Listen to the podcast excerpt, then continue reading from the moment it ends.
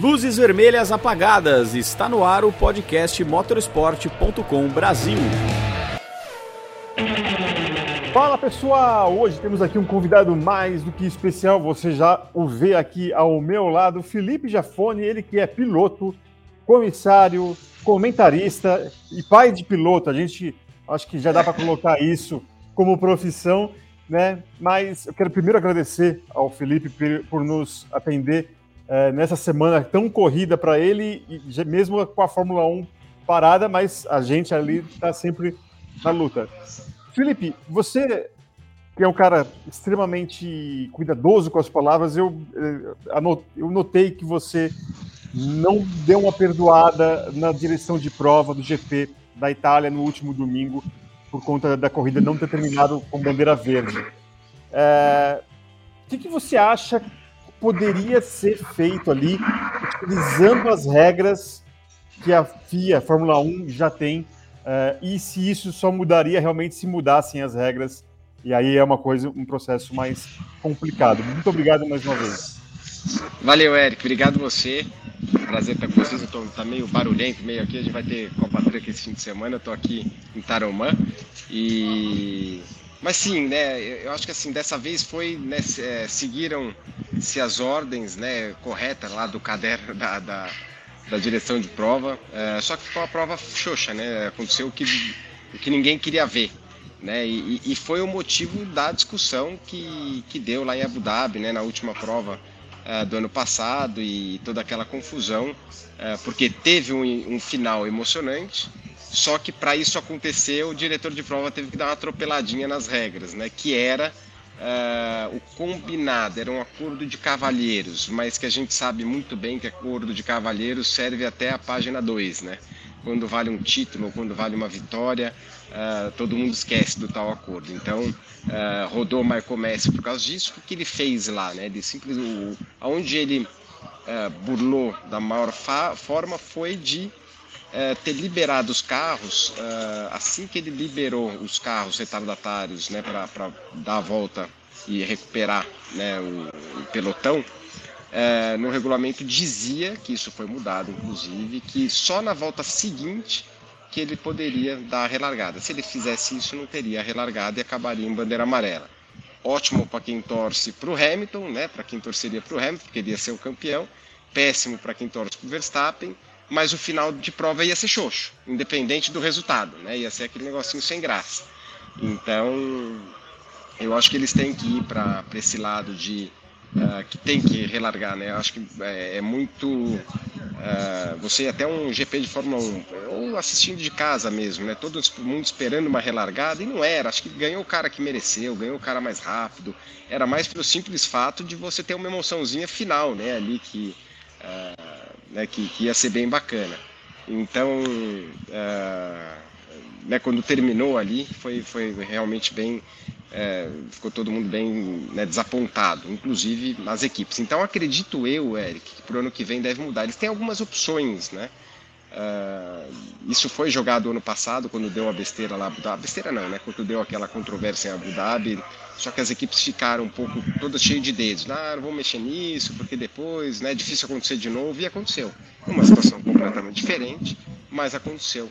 Então acho que hoje eles estão enxergando né, de uma forma que realmente uh, tem, que, tem que mudar. Então, a bandeira vermelha é um. Né, é uma hipótese, só que tem que estar tá escrito, né, Eric? Porque hoje vamos falar, ah, mas por que, que ele não deu nessa ocasião? Porque daí ele ia estar tá fugindo do protocolo, né? Eles não usam, né? Eles usam bandeira amarela quando você tem um acidente local ali, né? Que dá para resolver rápido.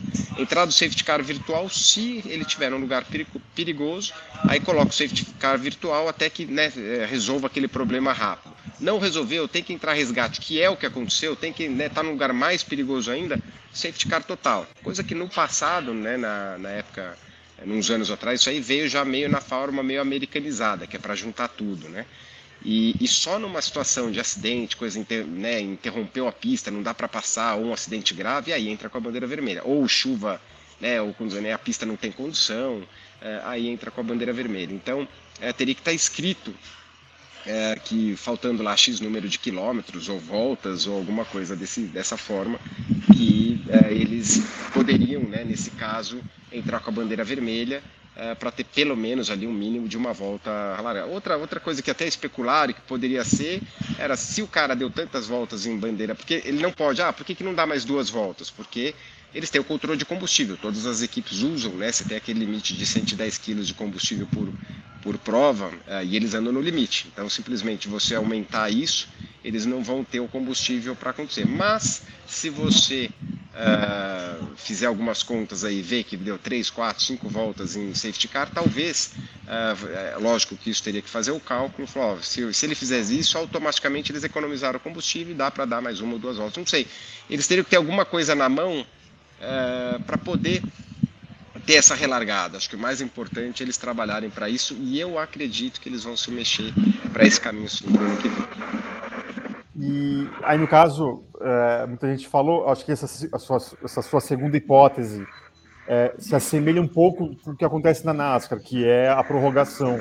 Né? Até é uma dinâmica diferente, ali é feita o reabastecimento, coisa que na Fórmula 1 não é mais feito, né? E que aí seria justamente um pé e meio na americanização da categoria. Agora, a minha dúvida que eu tenho, que eu gostaria de tirar contigo, Felipe, na sua opinião, quanto que Abu Dhabi 2021 norteou esse processo todo do GP de, da, da, Itália? Você acha que ali, a lembrança de, de quem estava ali é, interferiu, interferiu diretamente no que fazer em Monza?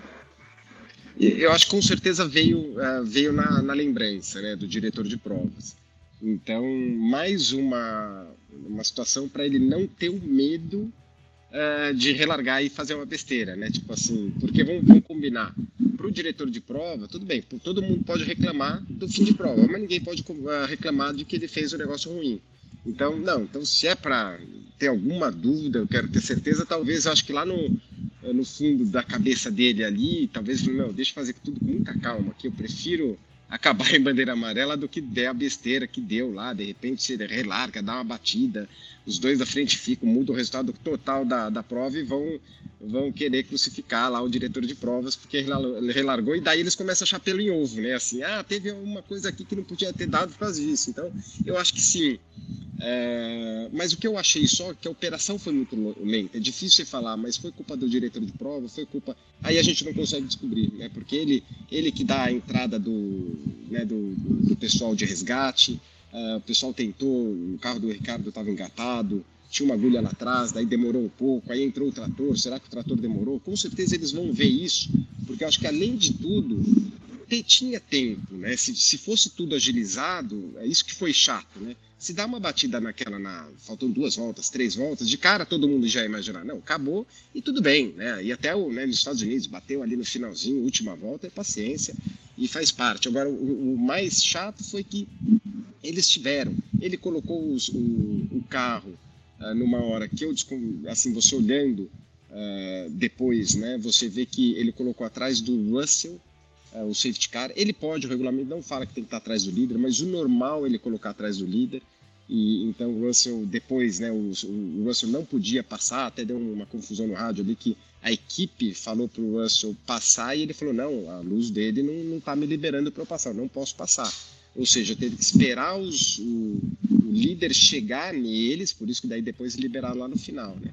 Uh, para liberar todo mundo e depois ainda tinha aqueles no meio do, do pelotão, né, para liberar. Então, quer dizer, teve um pouco de confusão, eu acho, do diretor de prova, mas ele não errou. Eu achei que ele só simplesmente podia ter feito um trabalho melhor, vai assim, talvez. E, mas é fácil falar, né? Daqui sentado, depois olhando, é, com sangue mais frio, é fácil a gente culpar o outro, são profissionais né, super treinados lá. E, mas, obviamente, depois a gente fica pensando no, no que poderia ser feito para melhorar. Né? Na sua visão, a, a decisão de se ter é, uma, um rodízio de dois diretores de prova durante o campeonato é, foi acertada ou você acha que pode deixar as coisas mais complexas ainda é, na tomada de decisão? Pode não haver também uma unidade, assim, numa corrida um critério, outra corrida outro critério? O que, que você acha que essa decisão da FIA para esse ano aqui de dois uh, diretores se revezando? Eu particularmente não gosto, tá, né, na posição de piloto. Uh, sempre que você é piloto, você começa criando né, uma, uma empatia com o diretor de prova, como eu tenho aqui na Truck, como né, se tem na Stock Car, como tem na Fórmula 1. E porque você começa a entender, você fala, putz, o cara já falou, ó, a largada é nesse procedimento. Ó, quando dá amarela, uma, né, você, já, você já meio que entende a situação do diretor de prova, porque ele comanda, os comissários só penalizam.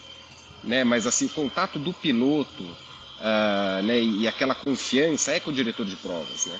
Então você ter dois né, a gente lembra muito quando é, saiu o Charlie White entrou o Michael Messi, apareceu a bandeira, eu sempre falo, apareceu a bandeira de advertência, coisa que o Charlie não usava. Não é que estava errado ou estava certo, mas ele, né, ele trabalhava de uma forma um pouco diferente. E cada diretor de prova tem um pouco teu estilo, né, assim. Então, é, não gosto. Eu acho que pro lado, inclusive, de piloto, assim, a chance de você, né, o piloto que quer, ele quer uma constância, né, uma consistência no, no padrão. Né? Quanto mais padronizar, melhor para o piloto, porque ele, ele sabe, né, ele já está esperando o que é mais ou menos da cabeça do, do, do, diretor de provas, que é o cara que comanda o negócio todo. Então, uh, não, não acho que é um acerto, não. Eu acho que uh, é, tudo fez tanto barulho o que aconteceu lá no final do ano passado, que acho que eles quiseram se proteger mais, mas para mim acho que é melhor ter uma pessoa só no comando. Para fechar o nosso papo, Jafone, eu queria entender como é que está a sua situação em relação ao seu cargo de comissário.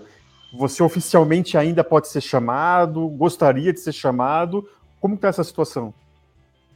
Então, não, eu não estou uh, mais. Uh, eles, uh, inclusive, eu fui chamado para uma dessas esse ano só que, assim, como uh, comissário piloto, né? Como segundo comissário, eu te digo que eu fiz os dois, né? Eu trabalhei como comissário piloto, como comissário, como segundo comissário. Segundo comissário, eu diria que hoje eu não tenho nem mais competência, porque você precisa estar muito em cima uh, de uma parte técnica, eles estão sendo muito bem treinados. E até no meu último, na minha última corrida que eu fiz, que foi Abu Dhabi 18, uh, na época falei com o Charlie, falei com, com o Gary Cornelli, que inclusive era o que estava agora, que era o é, que eu falei, ó, eu prefiro ser, porque o piloto ele não precisa estar tão estudado, entendeu? Você joga tua experiência, você tem aquele papo com a equipe, com o piloto, e agora o segundo comissário você precisa estar muito em cima da regra, de tudo que acontece. Então, é, eu acho, do meu ponto de vista, tem que ser um cara muito, muito que faz isso aí, a dedicação muito grande só para isso. Né? E, mas não, hoje assim, é, não é uma coisa que me agrada, sinceramente, mais fazer assim, porque você é o juiz do futebol. Então, para mim foi uma experiência muito bacana, assim, de ser comissário, né? Porque eu aprendi muita coisa e, e faltar, me complementou num negócio de corrida que eu não tinha, né? Eu já trabalhei né, como promotor de corrida, tanto de kart, uh, como em outras, como piloto, uh, né? Como uh, também comentarista e, e acho que me completa, vai assim meio. Só que a parte chata, é a parte chata, mas que foi bom eu participar, porque às vezes é aquele negócio, né? É muito fácil de fora a gente criticar, ficar sentado lá com a pipoca no, no colo lá e metendo a boca em todo mundo, né? Então quando você vivencia esse outro lado, você vê que tem horas sim que eles erram, mas tem muitas horas que você vê e fala, cara, isso realmente não dá.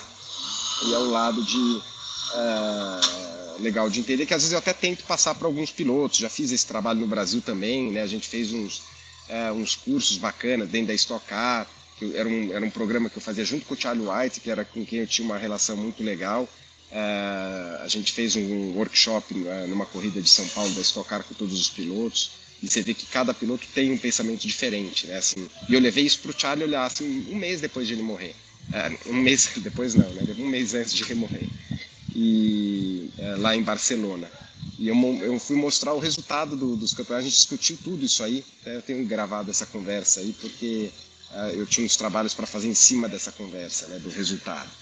E, e foi muito legal. Mas você vê que uh, isso foi bom porque uh, o trabalho do comissário sempre vai ser complicado porque você não tem como agradar todo mundo. Os pilotos, nós entre pilotos pensamos diferente. Eu acho que né, bater de um jeito ok, o outro vai achar que não é ok. Então nunca, nunca, mas não, o que o piloto quer saber não é isso. Ele quer saber uma regra, independente se é correto ou não, para ele tentar seguir na, daquela forma. Então acho que o que falta muito e é difícil uh, é isso aí, é passar para o piloto, os comissários conseguirem passar para o piloto até onde eles vão penalizar, porque muitas vezes os próprios comissários ficam meio no ar assim. Uh, e, e, fica meio no ar e acabam nem, não respondendo para os pilotos até onde dá para ir. Maravilha. Este foi Felipe Jafone, que estará com a equipe Iveco Usual Racing em Tarumã pela Copa Truck, um dos seus, dos seus milhares de papéis. Boa sorte em Tarumã neste fim de semana. Olha só que maravilha. E muito obrigado por nos atender, uh, mesmo na correria aí, e dedicar alguns minutinhos para bater um papo com a gente. Muito obrigado, Felipe. Valeu, valeu, Érico. Um abração para vocês. Até a próxima, muito obrigado. E você fique ligado dentro do motorsport.com. Acompanhe todo o nosso trabalho nas redes sociais, estamos nas principais delas.